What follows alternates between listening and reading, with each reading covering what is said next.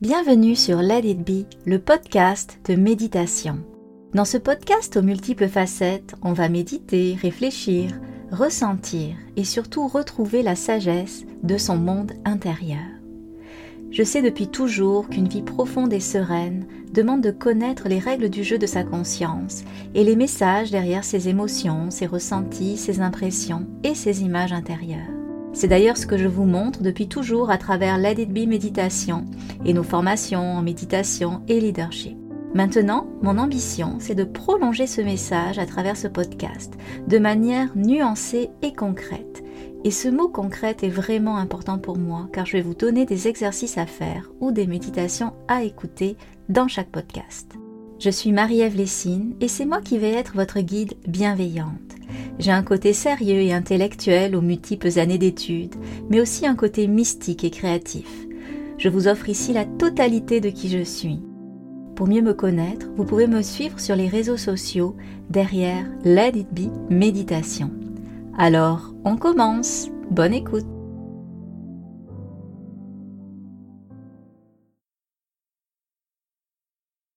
Alors bonjour à tous, euh, aujourd'hui j'avais envie de vous parler d'un sujet que je trouve vraiment fondamental qui est celui de savoir comment augmenter sa valeur. Alors d'abord, euh, le mot valeur, il peut avoir vraiment euh, plusieurs sens et dans mon monde, quand je vous parle d'augmenter votre valeur, c'est votre valeur d'âme, si je devais résumer ça rapidement, votre profondeur d'être, vraiment votre qualité intrinsèque de votre propre personne. Donc, quand je parle de votre valeur, je ne parle pas de votre valeur bancaire ou autre, quoique euh, il y a une conséquence bien sûr en lien avec euh, qu'est-ce que je vais exposer, puis euh, je vais faire le lien en toute fin, mais comprenez où je me positionne hein, quand je parle de valeur. Donc, pour moi, être une personne de valeur, c'est quoi? C'est une personne qui va être vraiment alignée avec qui elle est vraiment. C'est une personne qui va sortir du jeu, par exemple, des apparences pour euh, vibrer selon ses propres règles du jeu. Donc, euh, si vous m'écoutez souvent ou si vous avez lu mon livre, vous savez que pour moi, euh, les règles du jeu qu'on se donne sont importantes et l'idée c'est pas de venir transgresser les règles qui sont là, de s'amuser à les transgresser, c'est plutôt de créer ses propres règles du jeu qui correspondent à qui on est vraiment. D'ailleurs, je pense que c'était la petite quote que j'ai mis sur mon livre que j'avais tiré d'un film qui s'appelle Dumbo qui disait plutôt que de transgresser les règles, créez donc vos propres règles du jeu pour votre propre vie. Donc, euh, une personne de valeur, c'est finalement celle qui a réussi à déconstruire beaucoup de paradigmes, tu qu'elle avait comme absorbé, qu'elle avait comme gobé, et en les déconstruisant, mais qu'est-ce qui s'est passé? Elle s'est comme retrouvée. Donc de ce fait, en se retrouvant, en reconquérant son essence, parce que vous allez voir, essence et valeur, je le vois quand même assez proche, mais ça fait en sorte que sa vie n'est plus une lutte, mais elle vit une vie beaucoup plus en légèreté. Et euh, comme elle rayonne, évidemment, sa lumière euh, retrouve le chemin pour rayonner. C'est plus euh, embourbé par tous ces paradigmes sociétals ou tout ce qu'elle a pu mettre sur elle comme des caps pour jouer le jeu des apparences. Mais ça fait qu'elle est beaucoup plus capable d'altruisme. Alors, vous savez aussi que si vous me suivez déjà, que la question de l'altruisme, c'est quelque chose que je trouve fondamental et un petit peu euh, moins, euh, bon, je dirais pas à la mode, mais un peu moins euh, sur les feux de la rampe, on parle beaucoup de je prends soin de moi, je, euh, je me choisis, euh, je me respecte, etc. Mais quelque part, euh, ça c'est juste une partie de l'équation et c'est juste l'inspiration et l'expiration de tout ça. Donc l'autre partie de l'équation, c'est quoi? C'est pour mieux redonner aux autres, c'est pour mieux élever les autres, c'est pour mieux aider les autres, c'est pour montrer un exemple. et c'est dans ça finalement qu'on trouve le véritable bonheur. Donc, quand je vous parle de ces personnes-là, donc ces personnes de valeur, peut-être que vous avez déjà en tête des personnes qui vous inspirent, des personnes euh, qui sont comme ça, qui sont capables d'être euh, vraiment dans cet espace où elles ont, euh, se sont reconquis finalement intérieurement, puis elles rayonnent à partir de leur propre essence.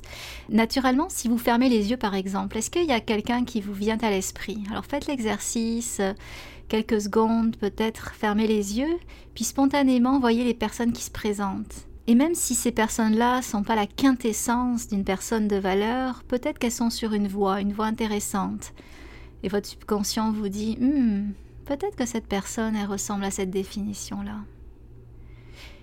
J'ai moi-même fait l'exercice euh, d'ailleurs, puis c'est vraiment que des personnes que vous connaissez pas, qui sont vraiment inconnues, qui me sont vues, venues à l'esprit, euh, des personnes d'une simplicité, d'une humilité euh, désarmante des personnes finalement qui sont même pas dans le monde spirituel et notamment il y en a une qui me marque depuis ma jeunesse c'était une personne qui rayonnait d'amour c'était le maréchal Ferrand de mon cheval quand j'étais euh, adolescente. Donc imaginez comme ça vient de loin, mais il respectait finalement ce petit cadre que je me suis mis quand je ressens c'est quoi une personne de valeur, puis il m'émeut encore de, de penser à lui.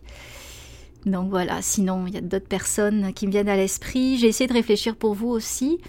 Quelque part, alors je la connais pas assez pour, euh, je la connais pas assez, mais ce que je sens c'est que il y a un beau rayonnement de la part de la personne qui est Oprah c'est une personne qui est vraiment alignée avec qui, qu'elle, qui elle est.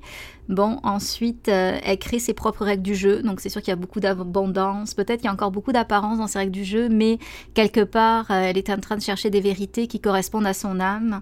Euh, elle s'est retrouvée pleinement, elle s'est construite, donc je veux pas que vous associez l'idée de venir reconquérir votre essence à l'idée de devenir comme Oprah, mais sentez un peu la vibration d'Oprah et sentez à quel point elle a déconstruit des choses pour en arriver là où elle est allée.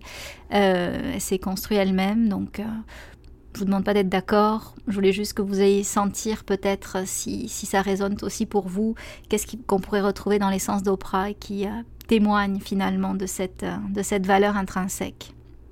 Sinon, comme je vous dis, ce sont des personnes qui sont euh, comme modestes, humbles, pas du tout sur le feu de la rampe, qu'on va ressentir comme étant ce type de personne de valeur. Et d'ailleurs, quand je vous parle de ça, Bon, la question que vous allez me dire, c'est alors comment on fait pour augmenter sa valeur? Volontairement ou pas, les exemples que je vous ai donnés, c'est des exemples qui se tirent euh, non pas forcément directement et systématiquement dans le monde du développement personnel, parce que c'est pas la question de qu'est-ce qu'on fait qui va nous donner une valeur. C'est pas parce que on va être prof de yoga, prof de méditation, psychothérapeute, psychologue, médecin, euh, animatrice de télé dans le monde du développement personnel que forcément on va l'avoir gagné cet alignement dont je parle, euh, cette capacité à être aligné avec son essence, cette capacité à rayonner simplement euh, cette douceur là de celui qui n'est plus en lutte. Donc c'est pas une question de, qu'est-ce qu'on exerce, c'est pas une question de qu'est-ce qu'on fait au quotidien, mais là est la nuance, c'est plutôt la question de qui on est quand on fait quelque chose, d'accord? C'est ça, c'est pas qu'est-ce qu'on fait, mais c'est qui on est quand on fait ce quelque chose. Quand même euh, important de, de le comprendre parce que quelque part, c'est pas la profession que vous avez qui va vous qualifier finalement de personne de valeur, c'est la façon dont vous allez le faire. Donc, en fait, euh, des professeurs de yoga peuvent donner un cours de yoga avec amertume, avec un gros ego qui vient masquer finalement leur message ou qui vient euh, comme euh, perturber ce qu'on ressent de leur message, et versus on peut avoir une personne qui est au service à la clientèle et qui sert avec beaucoup de douceur, beaucoup d'amour une grande capacité finalement à servir l'autre euh, avec amour et on peut sentir que dans ce cas-là, ce qu'elle fait, c'est une chose, mais la façon dont elle, fait, elle fait à partir de son essence et c'est ça qui fait la différence. Et quelque part, c'est important de comprendre ça parce que c'est finalement plus juste.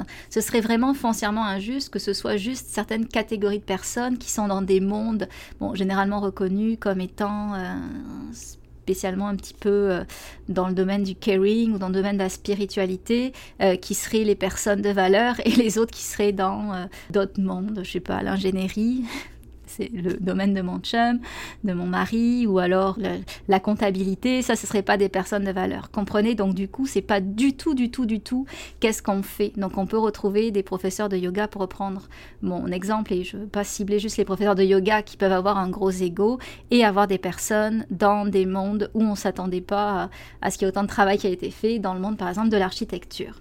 Et en fait, même si je reprends mes propres exemples, parfois j'ai pu donner des conférences sur la méditation, donc œuvrer finalement dans un monde qui est euh, la quintessence un peu de, l'essence, de, l'humain, etc. Puis donner cette conférence avec euh, finalement euh, mon ego qui a rappliqué, puis c'est ça un peu jouer un certain jeu des apparences ou autre. Versus j'ai pu à certains moments ben, sortir de la maison puis apporter une collation et une bouteille d'eau à ma fille avec euh, tellement d'amour. J'en faisais vraiment un moment sacré pour lui donner de l'eau, l'hydrater dans une période de canicule, lui donner quelque chose qu'elle aime pour lui donner de l'énergie pour continuer à jouer avec ses amis. Et donc c'était ça vraiment ma valeur. C'était là où je l'exprimais le plus, cette valeur-là. C'est dans les, la petite chose que je faisais pour ma fille versus euh, quand j'étais dans la conférence où, entre guillemets, je me la pétais. Je passe pas un exemple récent, mais ça date. mais j'ai un exemple d'une fois où j'étais vraiment pas dans l'espace qu'il fallait. Peut-être aussi par peur, beaucoup par peur, mais bon. Mais c'est ça. Donc c'est vraiment l'idée de retenir ça. Alors la question que vous allez vous poser maintenant et qui doit euh, vous brûler euh, la bouche, c'est savoir ben, comment on fait concrètement pour être, comment augmenter concrètement sa valeur. Alors je vais vous dire comment je le pense. Euh, c'est très personnel, mais pour moi, être, donc le fait d'être, c'est intrinsèquement, intrinsèquement lié au fait de être dans un espace d'humilité. D'ailleurs, humilité, ça vient d'un mot latin qui se rapproche des racines de humus. Oui, oui, euh, l'humus euh, qu'il y a dans la forêt et euh, qui vraiment est au creux de la terre. Et ce mot humus, il a donné un autre mot qui est le mot homme, humain. Donc, si on regarde, il y a un lien entre la caractéristique d'être humble et le fait d'être humain.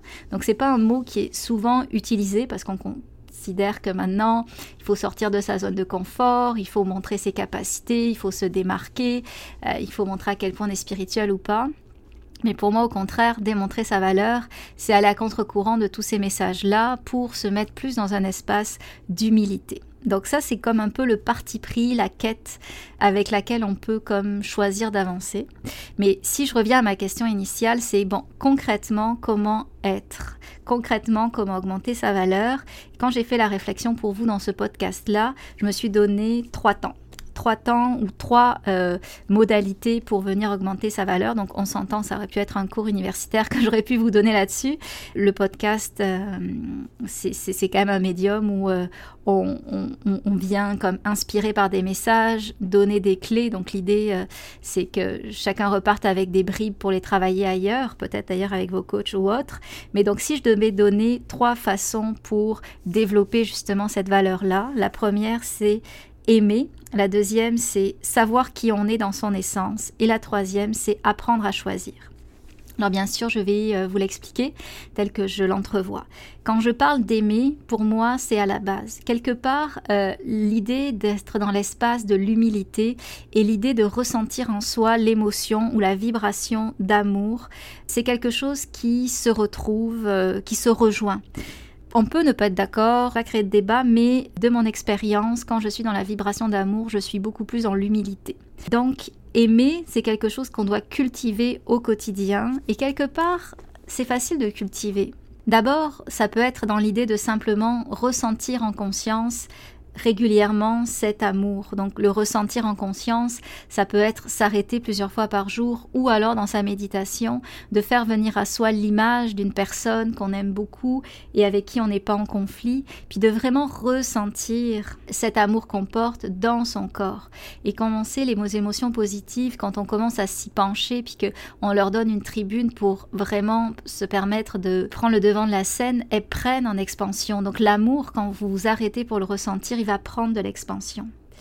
Et ça peut être ça. Bon, je fais une parenthèse, c'est pas pareil que les émotions négatives. Au contraire, quand une émotion dite négative, bon, ça peut être un débat parce qu'aucune émotion n'a à être à qualifier de positif ou négatif, mais quand on ressent pleinement une émotion négative, va tendre plutôt à, à, dégonfler.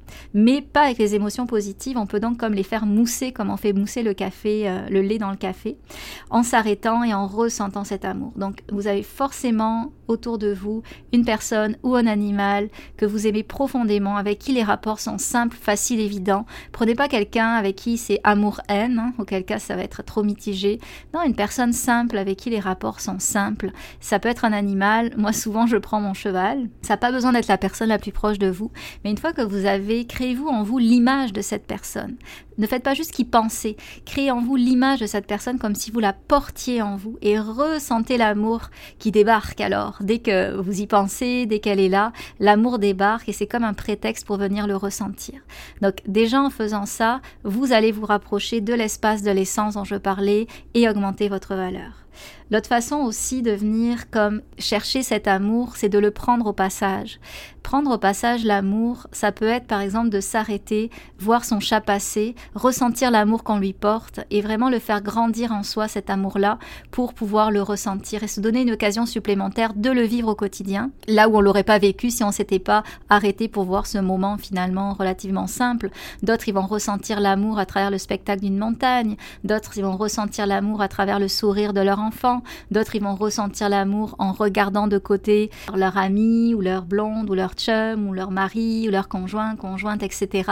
du coin de l'œil pendant que l'autre est en train de lire. Donc comprenez qu'il y a des façons de venir comme euh, créer cette connexion pour que en soi on ressente l'amour et c'est comme si on venait allumer une petite étincelle, créer quelque chose de chaud à l'intérieur de soi et qui nous fait ressentir l'amour. Et sinon, il y a des méditations, bien sûr. Alors, toutes les méditations autour de l'amour bienveillant, de l'amour altruiste ou des méditations de l'amour toutes simples, c'est quelque chose qui peut euh, bien évidemment euh, vous aider à venir cultiver ressentir cet amour. Et plus vous allez donner d'espace à ça, plus ça va vous permettre de pleinement, mais je dis de vraiment pleinement euh, vivre de plus en plus en ressentant cet amour. Et ça fait toute la différence, je vous le promets.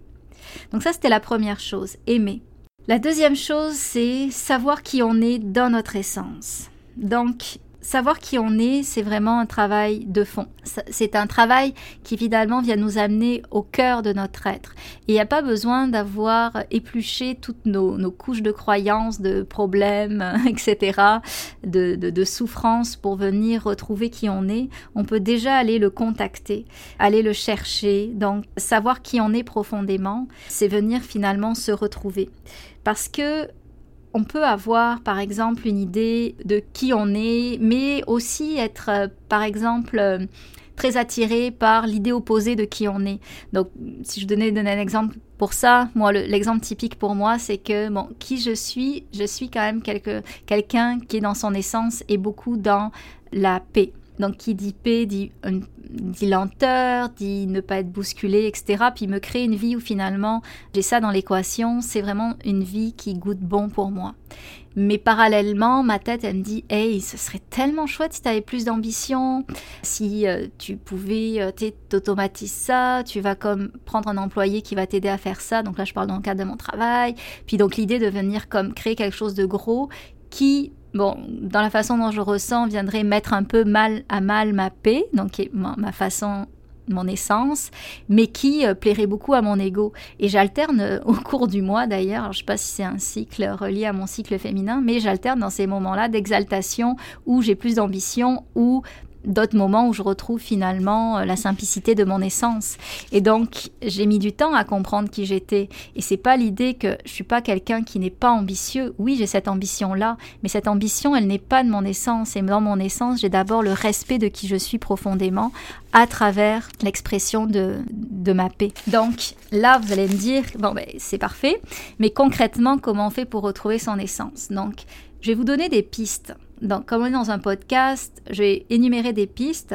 La première piste que je vous propose, c'est euh, de faire une méditation sans attente, sans dessin, plein de conscience, revenir dans le présent, puis après de vous mettre à écrire. C'est ça qu'on appelle l'écriture automatique pour commencer la, phrase par euh, qui je suis et laisser couler l'écriture. Donc euh, ne pas censurer, ne pas réfléchir en même temps qu'on écrit, comme si finalement on mettait notre cerveau sur off, euh, comme un interrupteur sur off, et c'est tout l'espace intérieur qui se laisse guider et qui se laisse s'exprimer à travers le crayon. Et donc on fait ça, peu importe si ça ni queue ni tête, peu importe euh, où ça nous amène, on écrit, on écrit, on écrit, et, on écrit un texte qui découle de la question qui je suis. Ce que je vous conseille, le plus important, c'est pour ne pas vous censurer, de ne pas tout de suite vous relire, d'accord? Ça c'est vraiment important. Laissez passer une après-midi, une nuit et relisez-vous après. Donc déjà ça donne une petite excitation parce que c'est comme si on prolongeait l'expérience. Et après vous allez le relire avec des yeux neufs qui va être beaucoup moins critique que si vous le faites dans la foulée. L'autre chose, c'est peut-être euh, une deuxième piste, c'est peut-être la piste plus sociable, c'est demander à un ami et demander à plusieurs amis même. En fait, quand tu es à côté de moi, qu'est-ce que tu ressens? Le mot ressent est important. C'est pas qu'est-ce que tu penses, mais qu'est-ce que tu ressens. Et là, il y a des qualificatifs qui vont sortir et en faisant comme une synthèse des qualificatifs, vous allez peut-être trouver quelque chose qui est la teneur de votre essence. Donc moi, je sais que les qualificatifs qui viennent euh, quand je suis en présence des gens ou quand je fais l'exercice, c'est quelque chose de l'ordre de l'apaisement, de la paix, etc. Bon, peut-être que ça peut-être que vous devez le sentir quand même, qu'il y a quelque chose de cet ordre-là, même si je suis toujours un peu stressée quand, quand je fais un podcast, parce que parler devant un micro, c'est pas naturel pour moi. Et bien sûr, je parle vite, mais ça c'est naturel. Mais euh, donc c'est ça. Il y a peut-être quelque chose que vous sentez de l'ordre de la paix, mais bon, quand je suis en présence de quelqu'un et que de personnes que je connais, que je connais pas, c'est souvent ça qui ressort. Alors qu'une autre personne, euh, ça peut être par exemple quelque chose de l'ordre de la droiture, de l'honnêteté, fait d'être vraiment droit dans dans ses chaussures. Euh, ou une autre personne, ça peut être quelque chose de l'ordre de la positivité, un vent de fraîcheur, un vent de de positivisme, un vent de voir la beauté des choses, un vent de donc ça, ça peut être une troisième personne. Donc on a tous une signature d'essence différente et c'est toujours beau.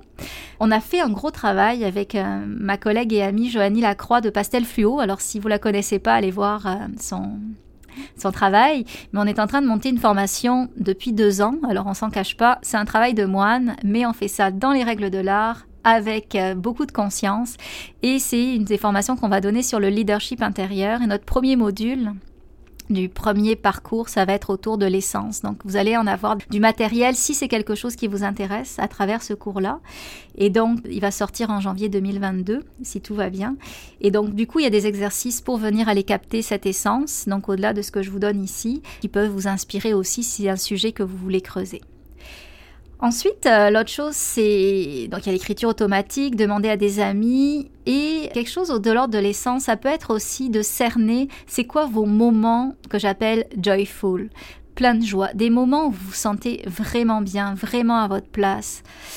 Moi, c'est tout bête, hein, mais je me sens vraiment bien, vraiment à ma place quand j'ai des soirées toutes simples avec mon conjoint et ma fille, le soir, le fait d'être dans notre cocon, le fait de rentrer, juste lire un livre, chacun, tous les trois, côte à côte, en pyjama, calme, ben ça c'est un moment délicieux pour mon âme. Et là, j'ai des pistes. Hein. On s'était dit que quelque chose de l'ordre en lien avec la paix.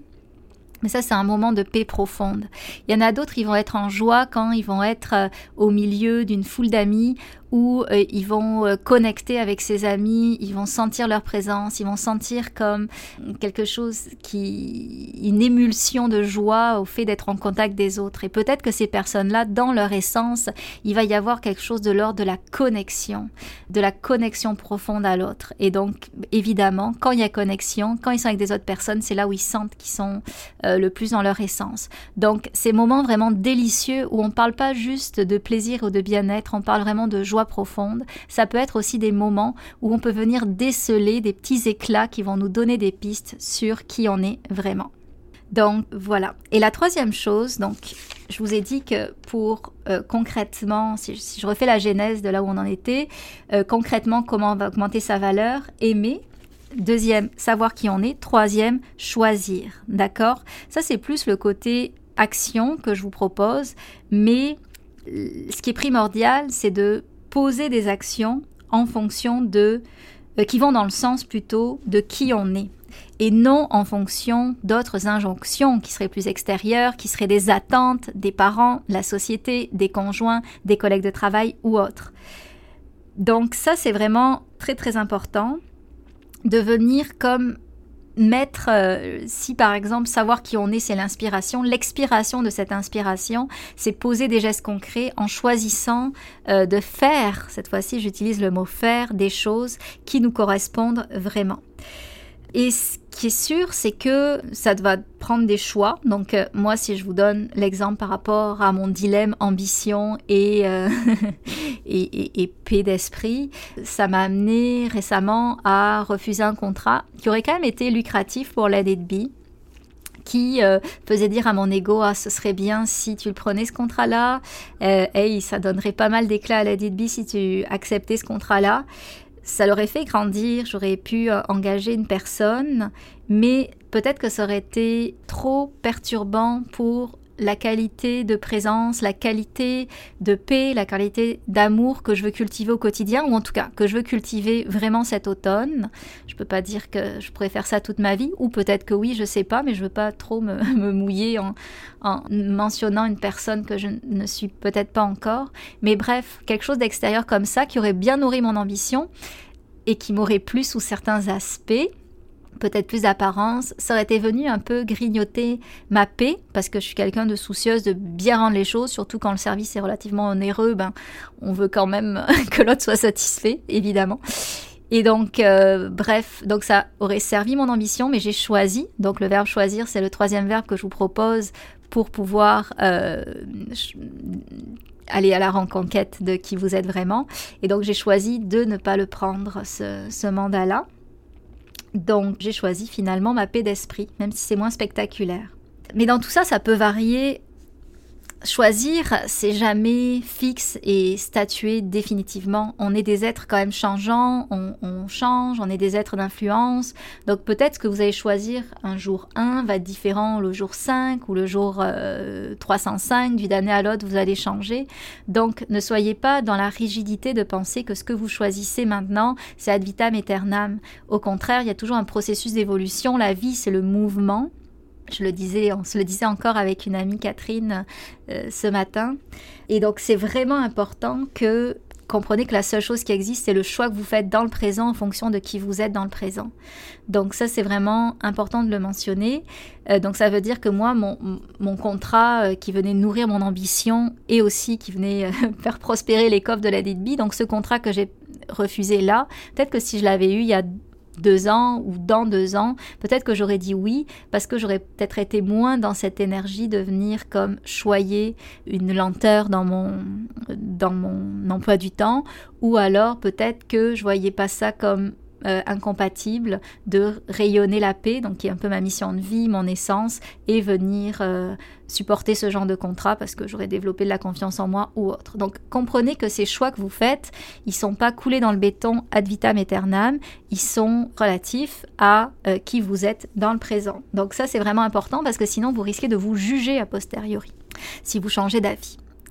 Je vais résumer les choses que je vous ai dit. La valeur, c'est quoi? La valeur, être une personne de valeur, c'est une personne qui va miser d'abord sur l'être avant de miser sur l'apparence ou le faire.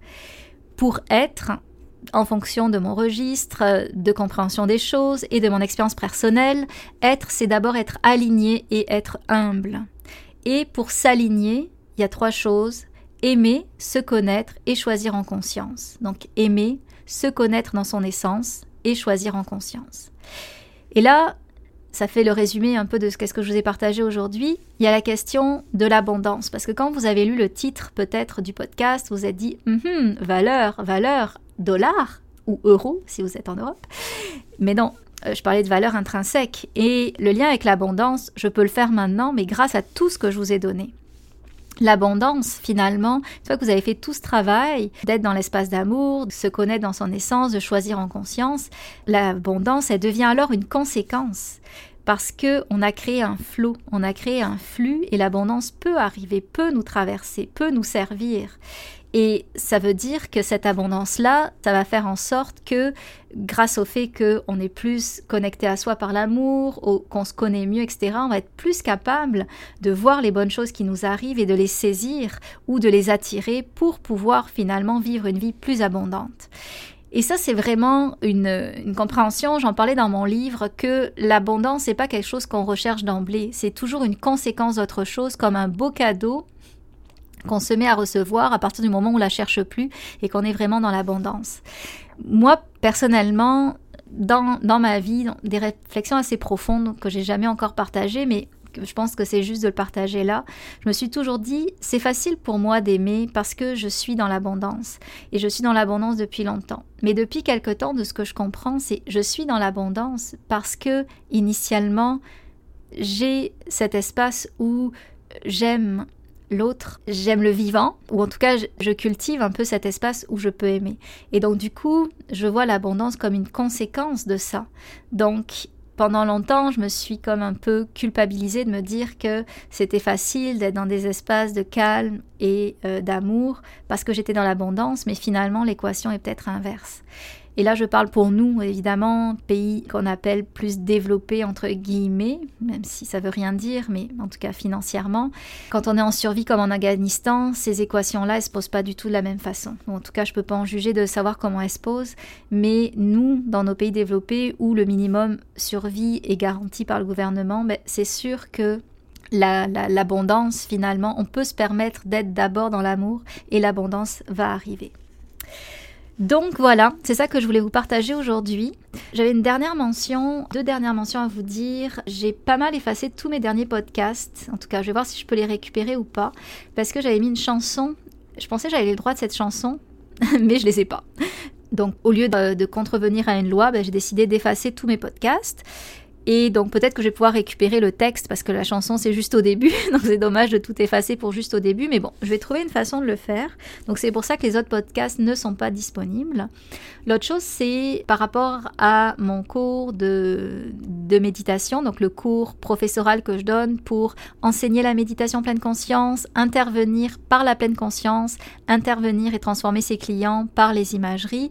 Euh, c'est un cours qui se donne deux, trois fois par année et c'est un cours qui est rapidement complet. Donc si vous êtes intéressé, euh, écrivez-moi un courriel sur la page euh, de présentation de cette formation de méditation qui est sur mon site internet, je vais vous mettre les références, pour pouvoir me dire que vous êtes intéressé parce que ben, souvent quand les personnes se réveillent, il n'y a plus de place.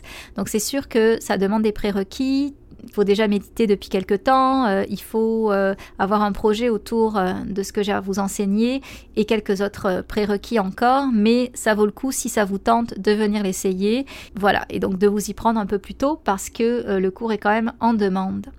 Donc c'est ça. Alors j'espère qu'on va se revoir bientôt sur Facebook, sur Instagram ou sur LinkedIn. Et je vous dis une belle journée. Au revoir.